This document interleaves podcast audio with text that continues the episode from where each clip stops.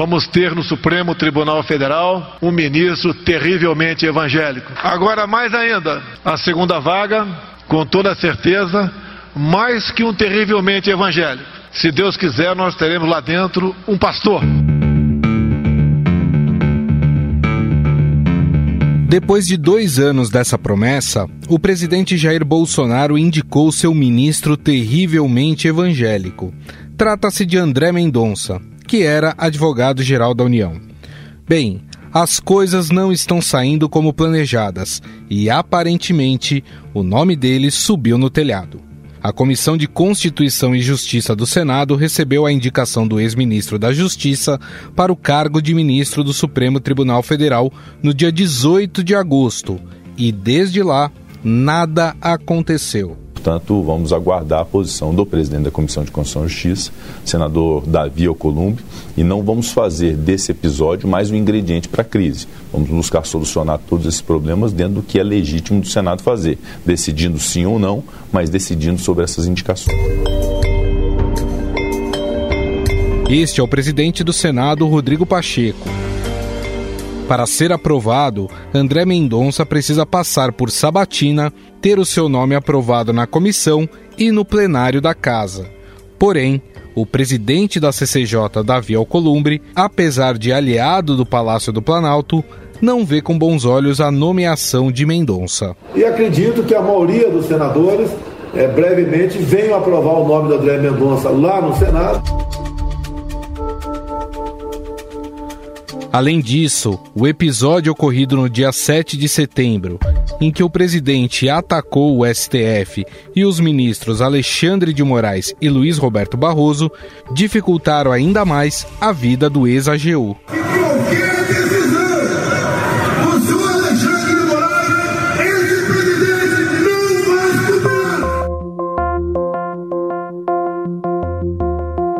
Próprio governo tem sido acusado de ter abandonado André Mendonça e se esforçado pouco pela sua indicação. Parlamentares que apoiam o ex-ministro para a vaga no STF estão colocando em dúvida se o governo está realmente empenhado em ter Mendonça em uma cadeira na corte. Com sua indicação ao Supremo Tribunal Federal travada há mais de dois meses, no Senado, André Mendonça resolveu recorrer ao ministro-chefe da Casa Civil, Ciro Nogueira, e também a ministros da Corte. Todos nós devemos ter esse tratamento, ainda que crítico, ainda que às vezes duro, mas de uma forma respeitosa em relação a qualquer pessoa. Com todos esses problemas, existe uma pressão para que o presidente Jair Bolsonaro troque o nome do indicado para o STF. Flávio Bolsonaro, que tem influência na nomeação de indicados para o Judiciário, preferia o nome do presidente do Superior Tribunal de Justiça, Humberto Martins. Já boa parte dos senadores gostariam de ver o nome do Procurador-Geral da República, Augusto Aras, no STF. E o Aras é alguém da cota do Bolsonaro. O Bolsonaro cumpriu o compromisso político dele, que era indicar alguém terrivelmente evangélico. Esse gesto ele fez. Agora, se o Senado rejeitar o André Mendonça, o plano B já está engatilhado, que é o Aras, que é um procurador-geral da República que na prática atua como um engavetador geral, mas ele poderia indicar alguém que continuaria a dar essa tranquilidade para o presidente da República. Para entender um pouco mais dessa situação, vamos a Brasília conversar com o repórter do Estadão, Daniel Vetterman.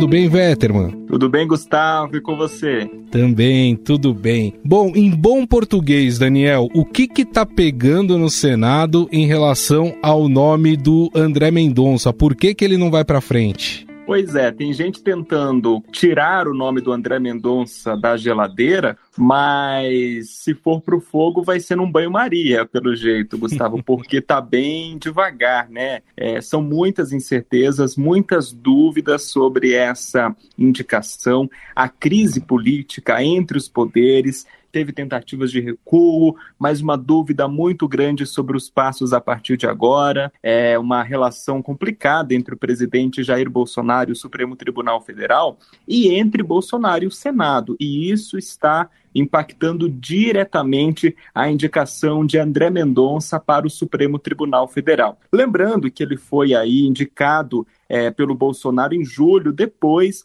daquela promessa do presidente de colocar no Supremo um ministro terrivelmente evangélico. E de lá para cá, a crise só complicou. O nome do André Mendonça já chegou no Senado com resistência porque a maioria dos senadores, ou os senadores ali que mais lideram essas articulações, tinham preferência por outro nome. O próprio presidente da Comissão de Constituição e Justiça, Davi Alcolumbre, manifestou nos bastidores preferência por Augusto Aras que acabou sendo reconduzido à Procuradoria-Geral da República. É, essa indicação já chegou com resistência, essa resistência aumentou ao longo do tempo.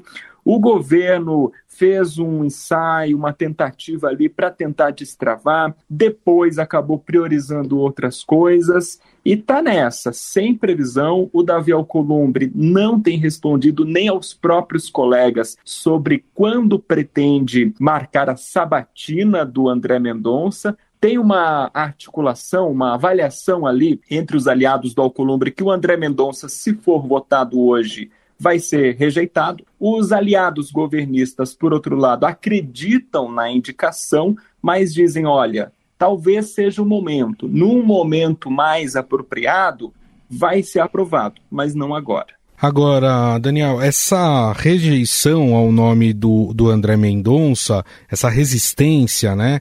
Ela tá mais ligada ao fato do André Mendonça ser muito ligado ao presidente Jair Bolsonaro ou ao fato de, por exemplo, ele já ter demonstrado apoio à Operação Lava Jato, que a gente sabe que a Lava Jato não é muito bem vista dentro do meio político. Da onde parte essa resistência? Olha, Gustavo, diretamente ligada à vinculação dele com o presidente Jair Bolsonaro. Tem muita gente que fala que, na verdade, o sabatinado ou a escolha né, é, será o próprio Jair Bolsonaro no Senado, né? Porque essa, essa vinculação dele, uma suposta submissão aos interesses do Bolsonaro no Supremo, isso está muito presente nos questionamentos feitos por senadores. Vai ser o ministro que vai cumprir a cartilha do Bolsonaro? É, alterar um pouco o balanço de forças que hoje está muito desfavorável ao governo no Supremo, são esses questionamentos. Mas a resistência, Gustavo, não está tanto no perfil de André Mendonça, mas é realmente ao momento de pautar essa indicação e a pressão por resolver esses conflitos entre o Senado e Bolsonaro. Então, a partir do momento em que essa crise diminuir, em que o governo conseguir avançar de alguma forma na articulação política no Senado, a situação melhora. Aí a gente está falando de postura do presidente Jair Bolsonaro em relação ao Senado, em relação ao Supremo. Aí a gente está falando também de liberação de emendas parlamentares. E um ponto importante, um personagem que a gente precisa prestar atenção, é o Davi Alcolumbre, que tinha preferência pelo Augusto Aras, também se falou no Humberto Martins, que é do Superior Tribunal de Justiça. Então a gente precisa prestar muita atenção nas movimentações do Davi Alcolumbre. Agora, há uma impressão, né? Isso vendo de fora, você que acompanha os bastidores aí, com certeza tem muito mais informação em relação a isso. A impressão é de que o governo meio que abandonou o André Mendonça, que o André Mendonça está numa peregrinação solitária para tentar conseguir aí viabilizar a sua indicação. É, essa impressão ela é correta? É aquela coisa, Gustavo, quando tudo é prioridade, nada é prioridade. O governo está num momento difícil de articulação política e precisa destravar outras coisas que, para o executivo, neste momento, são mais urgentes. Por exemplo, no orçamento, o governo está tentando um reajuste para o programa Bolsa Família, rebatizando de Auxílio Brasil, né? ano eleitoral, então o governo está muito preocupado com a pauta, com a liberação de verbas, está muito preocupado com o programa social para ano que vem e precisa resolver este ano ainda como encontrar esse espaço fiscal para tirar esse programa do papel, colocar esse programa em campo. E o André Mendonça, com alguns senadores aliados ali, tem tentado né, esse apoio, tem feito, promovido jantares, tem ido até o Senado toda semana praticamente para visitar os gabinetes, tomar ali um café com os senadores, falar sobre essa, sobre essa pauta. Né? Ele tem demonstrado disposição de ajudar nessa interlocução com o Bolsonaro para tentar fazê-lo diminuir os ânimos acirrados da briga entre os poderes. São muitos fatores que acabam interferindo. Você acompanha, né, Daniel, já há bastante tempo aí essas indicações para ministro do, do STF. Alguma vez você viu uma situação semelhante de alguém ser cozinhado durante tanto tempo? Olha, das que eu acompanhei e também das que a gente tem registro na história, nunca aconteceu dessa forma. Primeiro, a gente precisa saber que não é a primeira vez que o Supremo fica sem um ministro. Lá em 2014, quando Joaquim Barbosa se aposentou, ele se aposentou em junho de 2014, e a ex-presidente Dilma só indicou o ministro Luiz Edson Fachin é, quase um ano depois. Mas aí era um problema no Palácio do Planalto. Agora a demora está no Senado. E geralmente não tem essa demora no Senado. O último ministro indicado para o Supremo, Cássio Nunes Marques, foi uma indicação do Bolsonaro, em menos de um mês estava aprovado. Então agora, realmente, aí, é, se a gente contar da data em que o Bolsonaro indicou André Mendonça, se a gente jogar 13 de julho até 16 de setembro, são 65 dias. Só que a indicação do André Mendonça também demorou um pouquinho para chegar no Senado, chegou em 3 de agosto, então são 44 dias. É uma demora que não é comum acontecer no Senado. Agora, a gente falou muito de Augusto Aras aí, que seria a preferência, né, de alguns senadores, inclusive do filho do presidente, né, Flávio Bolsonaro. A gente pode imaginar que essa troca possa acontecer, Daniel, de tirar a indicação de André Mendonça e passar a indicar Augusto Aras? Ninguém faz essa aposta cravada no Senado hoje. Né? Quando eu converso com os senadores, eu pergunto para os senadores, ninguém dá certeza completa. Os governistas, os aliados, acreditam na manutenção de André Mendonça e na aprovação. Tem uma outra ala que está mais descontente, que cita dois nomes o Augusto Aras e o Humberto Martins. Então, é uma pressão ali né, para o Bolsonaro trocar a indicação. Ele pode fazer isso, retirar a indicação do André Mendonça e mandar outra. Mas ninguém acredita que o Bolsonaro vai fazer isso. E tem uma parte dos senadores que vê essa movimentação, essa pressão por outros nomes, mais como tentativa de conturbar o processo e fazer o governo negociar alguma coisa lá na frente, né? Então, resumindo, é aquela coisa Sabe a escolha do Papa, Gustavo? Fumaça preta agora. Bom, este Daniel Vetterman, que é repórter do Estadão em Brasília e que está acompanhando aí essa novela envolvendo André Mendonça e a sua indicação para o Supremo Tribunal Federal. Daniel, queria te agradecer mais uma vez. Muito obrigado, viu, pela entrevista. Muito obrigado. Um abraço a todos.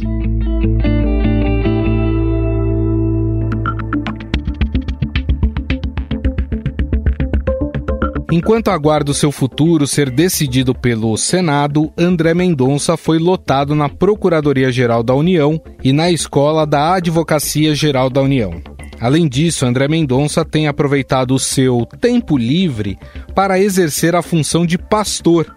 Nas suas redes sociais, ele tem publicado fotos de suas pregações. Nós estamos aqui no Sermão do Monte e ele faz uma afirmação que é muito importante. É tão importante, meus irmãos, que quando nós nos apropriamos dessa verdade, nós não temos medo das trevas. Em uma das imagens, Mendonça, que é evangélico presbiteriano, pregou na Assembleia de Deus de Madureira, no Rio de Janeiro. Vale lembrar que Jair Bolsonaro afirmou aos apoiadores que André Mendonça irá conduzir orações toda semana no STF. Mas fiz um pedido para ele e ele se comprometeu que irá cumpri-lo. Toda a primeira sessão da semana, no Supremo Tribunal Federal, ele pedirá a palavra e iniciarão os trabalhos após uma oração. Afinal, qual o recado que o Senado quer passar ao segurar a indicação de André Mendonça para o STF? Sobre o assunto, vamos conversar com Eduardo Green, professor e cientista político da FGV. Tudo bem, professor? Como vai? Tudo bem, prazer estar com você e os ouvintes do podcast do Estadão mais uma vez. Prazer é todo nosso.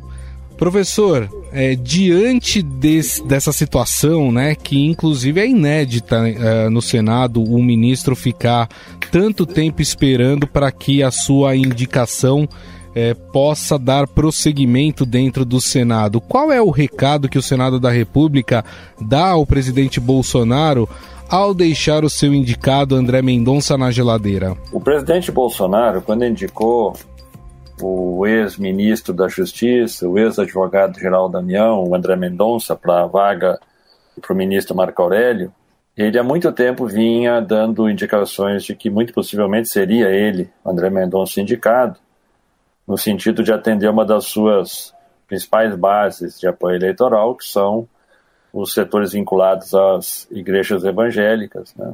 Isso ficou conhecido com a frase, com a expressão do presidente, que o próximo ministro seria terrivelmente evangélico. No entanto, uh, quando Bolsonaro uh, faz essa, quando ele concretiza esta, essa indicação, ele o faz num contexto político muito diferente daquele que talvez tenha uh, motivado inicialmente a construção dessa visão de que o próximo ministro seria terrivelmente evangélico e que levaria para dentro do STF pautas caras a esse movimento conservador que apoia Bolsonaro, tal como a defesa da família, eh, defender as políticas eh, de liberalização de templos, tal como defender as políticas armamentistas, dentre outras eh, pautas que compõem aí o, o receituário, vamos assim dizer, de programas do governo Bolsonaro. Ocorre que é, o próprio André Mendonça ele foi se desidratando dentro do núcleo mais duro do bolsonarismo e, em especial, ele foi sofrendo também perda de credibilidade dentro da própria família Bolsonaro.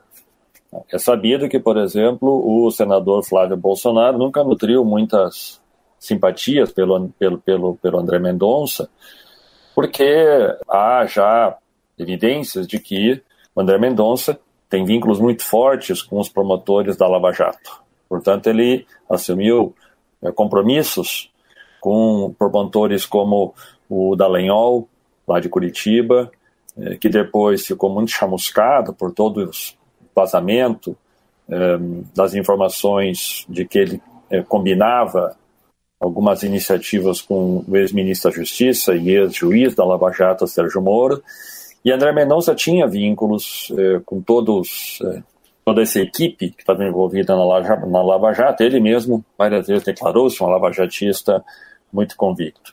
E essa pauta de combate à corrupção, eh, digamos assim, não é das mais palatáveis para a família Bolsonaro.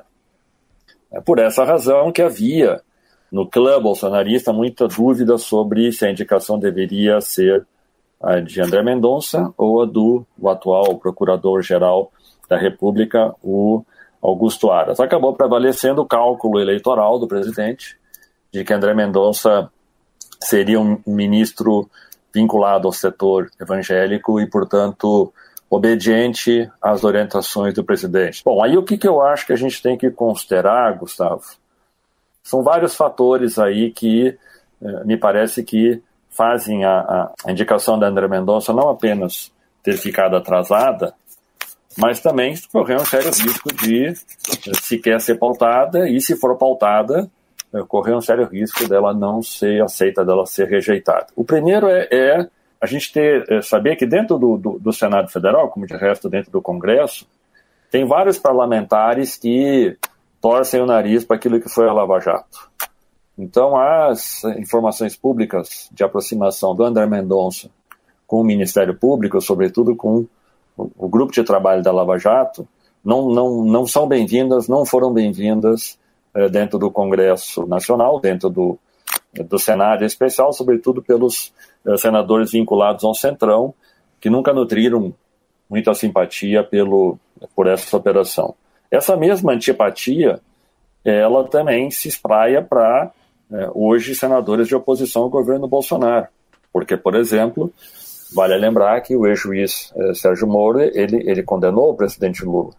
Então não há também é, muita simpatia é, nesse, é, nesse segmento. E tudo isso se sintetiza na, na postura que tem adotado o, o senador né, Davi Alcolumbre, porque ele também, é, de certa maneira, está mostrando para o presidente Bolsonaro que, um, ele responsabiliza o governo pela perda da prefeitura do seu irmão, no seu estado, na capital, em Macapá. Uh, dois, ele uh, acha que o governo fez pouca força, deu pouco empenho na mudança da Constituição que poderia reconduzi-lo a ser presidente do Senado mais uma vez.